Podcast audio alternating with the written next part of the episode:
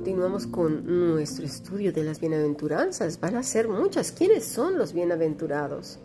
Vamos a ver el Salmo 84, 4. Bienaventurados los que habitan en tu casa, perpetuamente te alabarán. Bienaventurado el hombre que en ti haya sus fuerzas o tiene sus fuerzas, en cuyo corazón están tus caminos. Cuando habla de casa, se refiere a edificio a casa, pero también, ¿sabes a qué? A linaje, familia. Y sin duda, cuando estamos unidos, los verdaderos hijos de Dios, aún en la distancia, es un gozo, porque el Espíritu da testimonio a nuestro Espíritu de que somos hijos de Dios. Hay quienes solo ven importancia en la reunión física en las congregaciones, pero eso no tiene por dónde tomarse, pues los tiempos no siempre han sido estables. En los tiempos de Jesús ya eran convulsos y no era fácil establecer un solo lugar. Luego con la persecución fue aún peor. Pero habrá quien diga, ay, pero ¿cómo vas a saber si esa persona da fruto o no da fruto? Mis estimados, ¿cuántas personas hoy por hoy en montones, montones de congregaciones están siendo hoy mismo engañadas por asistentes, por líderes, ya se pueden llamar pastores o, estos que se andan inventando que son eh, este, profetas y, que son visionudos o vision, no sé qué, o, apóstoles, ¿eh?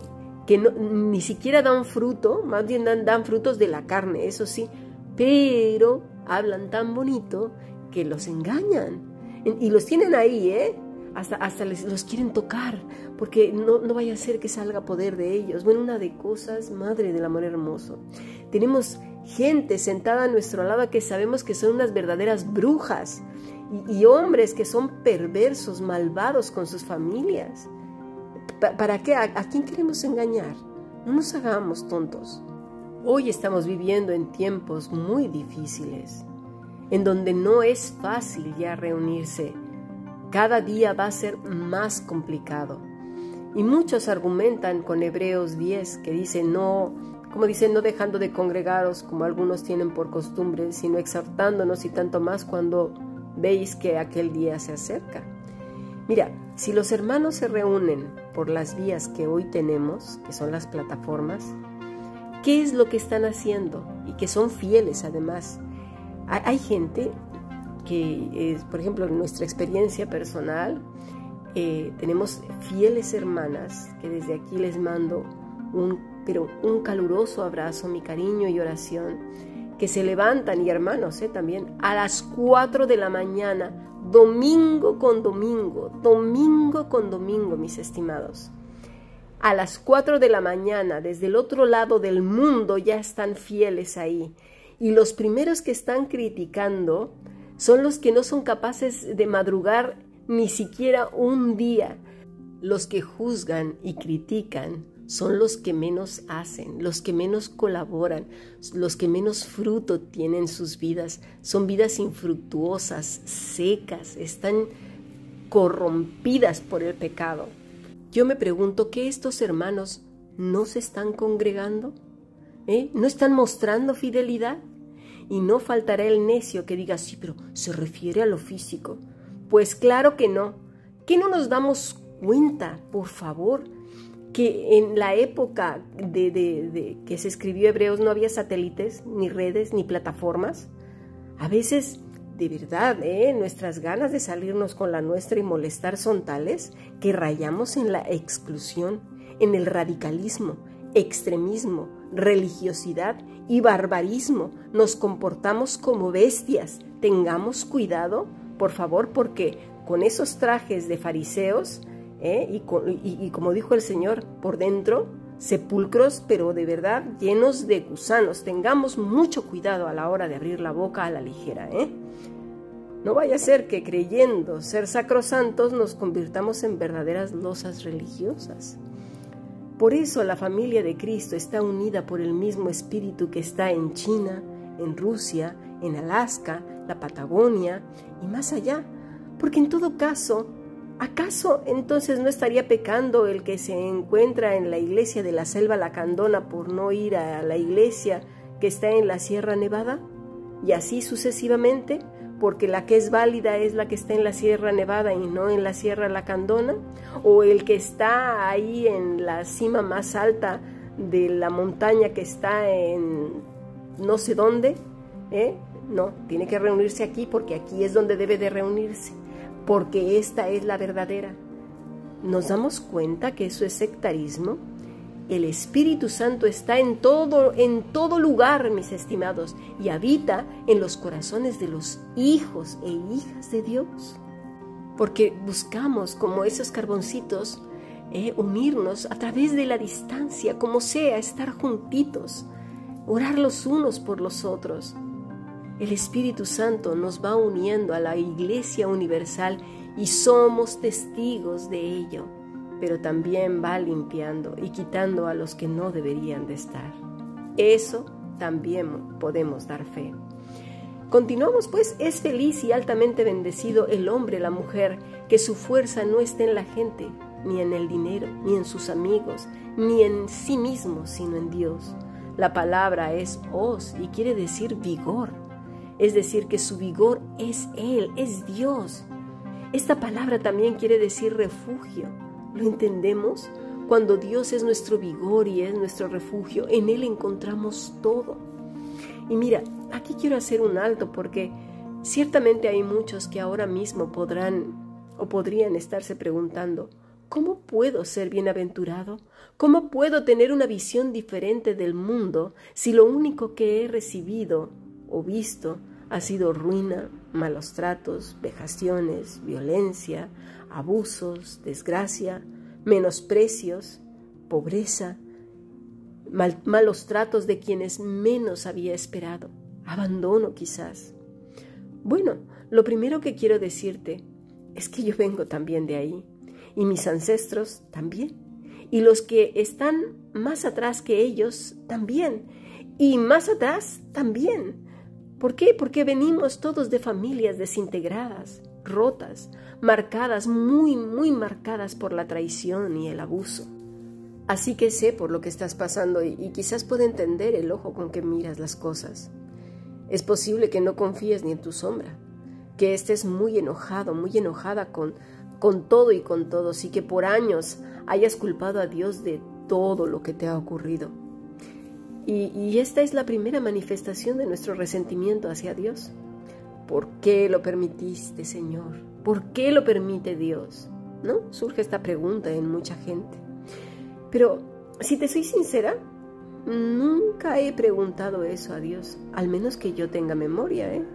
Asumí que la gente es así, que vive de espaldas a Dios, que toma terribles decisiones, que son malos por naturaleza, que se creen buenos en su propia opinión que hacen su propia justicia a medida. Imagínate, gente llena de odio, resentimiento, dolor, rencor, ejerciendo justicia. ¿Cómo? Pues sí, si no hay imparcialidad, ¿cómo van a poder ejercer justicia? Esto me recuerda a la película del Joker. ¿La has visto? Un hombre cuya vida es terrible, llena de abusos, malos tratos, enfermedad, pobreza, miseria, vejación. ¿Y, ¿Y, cuál es la visión que él tiene del mundo? Un resentimiento total, unas ganas de vengarse tremendas y ejercer una justicia basada en su experiencia y en su propio dolor. No hay imparcialidad, eso no es posible, ni siquiera la justicia humana es perfecta, ¿eh? me refiero a las, a las leyes, está corrompida. Pero el hombre ha decidido ir por su propia cuenta, de espaldas a Dios. No quiere nada con Él, ni que toque sus cosas como si alguien pudiera limitar a Dios. Es como si una persona quisiera detener el viento con sus diminutas manos, o si quisiera atrapar una tormenta en una cajita. Somos el resultado de la alta rebelión contra Dios. Somos el fruto de lo que han cosechado nuestros ancestros y nosotros mismos. Hoy día, aunque muchos dicen que son hijos, hijas de Dios, realmente hacen lo que se les pega la real gana.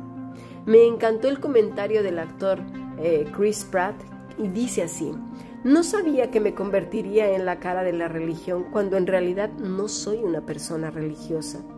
Creo que hay una distinción entre ser religioso y adherirse a las costumbres creadas por el hombre, a menudo apropiándose del asombro reservado a quien creo que es un Dios muy real, y utilizarlo para controlar a la gente, para quitarle el dinero, para abusar de los niños, para robar tierras, para justificar el odio, sea lo que sea. Dijo este hombre a Men's Health, el mal que está en el corazón de cada hombre se ve aferrado a la parte posterior de la religión y se ha unido al viaje. ¿Qué está queriendo decir? Que el hombre ha hecho de Dios una religión, el rito, como ya hemos dicho cantidad de veces. En otras palabras, este hombre cree en Dios, pero no en todas las instituciones religiosas que pueden ser bastante corrompidas por los hombres, por el ser humano pecador. ¿Te fijas? Creo que hace tiempo Dios viene hablando a tu vida y lo has ignorado, ¿a que sí? Quizás has preferido tus propias maneras de seguirle. Quizás una religión, llámese cristiana o cualquier otra. Pero la Biblia no es una religión. ¿Sabías que los discípulos de Jesús, cuando nuestro Maestro estaba con ellos, simplemente se les llamaba los discípulos de Jesús? luego los del camino y más tarde cristianos, por identificarse con Cristo. Cuando varios cristianos se unen, se reúnen, o debería de ser así, no para realizar una serie de ritos que marca la liturgia. Para eso ya están todas las instituciones religiosas. Los discípulos se reúnen a estudiar lo que el Maestro dijo, cómo vivir lo que él dijo, cómo expresarlo en todas las maneras de ser tampoco con la intención de cantar, ¿eh? De hecho, los cantos no estaban relacionados con la adoración. ¿Sabes por qué? Porque la adoración está relacionada íntimamente con la obediencia. ¿Para qué Dios iba a querer canciones si el corazón está podrido? Las reuniones eran sencillas, sin ritualismos. Eran más de amistad y de fraternidad, de compartir y de convivir. De, e, esa era la alegría del cristiano. Lamentablemente, muchos lobos rapaces han visto un verdadero negocio para el ego y el bolsillo, para la motivación personal y el éxito, ¿verdad? Pero la bienaventuranza es cuando abres las escrituras y hallas a Dios hablando a tu vida. Dios sigue llamando al que va en otra dirección, perdido, a ciegas, llorando en lamentos, y puedes seguir intentando otras vías pero todas ellas son hechas por manos humanas, contaminadas, manchadas con la rebelión. Algunos tienen alivios temporales, pero finalmente vuelven a caer en pozos y a veces más profundos. Pero cuando finalmente te das cuenta de que es inútil, que el camino que llevas te conduce a la locura, entonces corres a Cristo y le abrazas con tal fuerza que no quieres volver a separarte de Él jamás. Y bueno, el Señor nos perdona de todas nuestras rebeliones, de haberlo rechazado, odiado y encima echado la culpa de las terribles decisiones que hemos tomado todos. Sí, el conjunto de la humanidad, todos. Mira a tu alrededor. Somos un asco, el resultado de una corrupción nunca jamás vista. Y habrá quien diga, ay, pero yo no soy tan malo como aquel. ¿Y quién ha dicho que Dios juzga sobre esa base?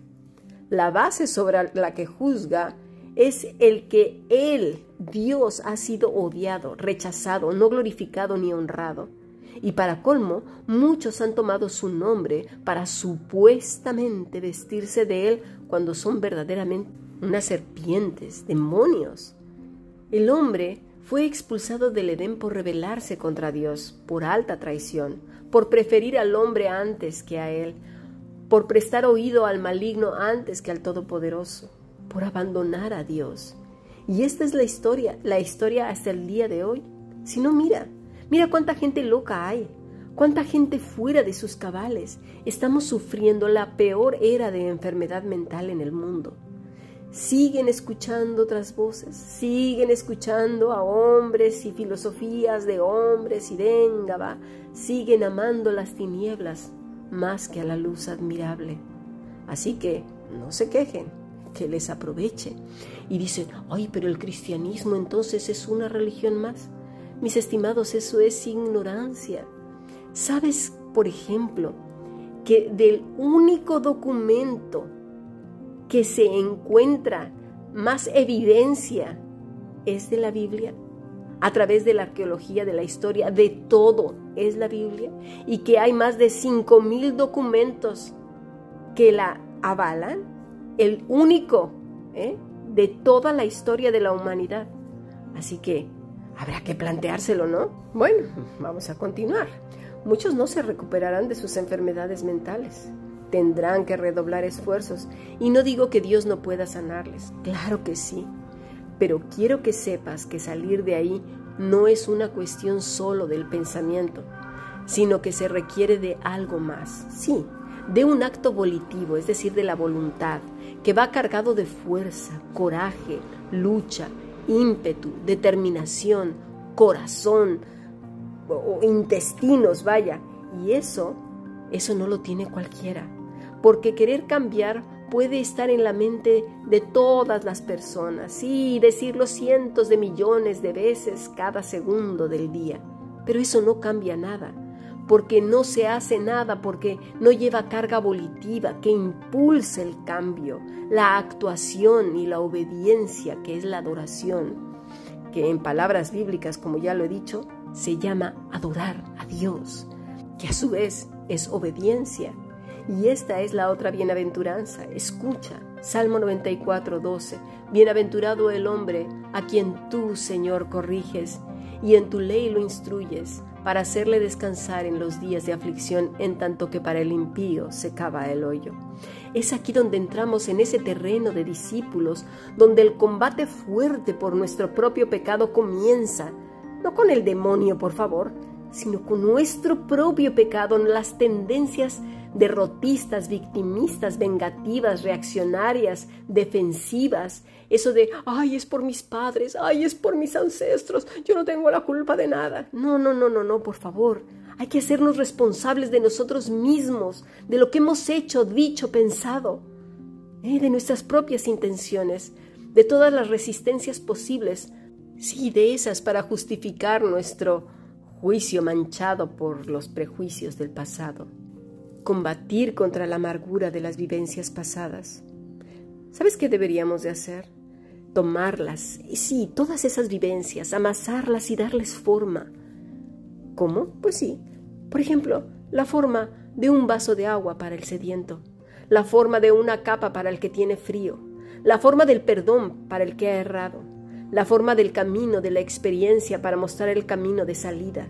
Sí, ese camino que conduce precisamente a Cristo al perdón y a la libertad, a la verdad.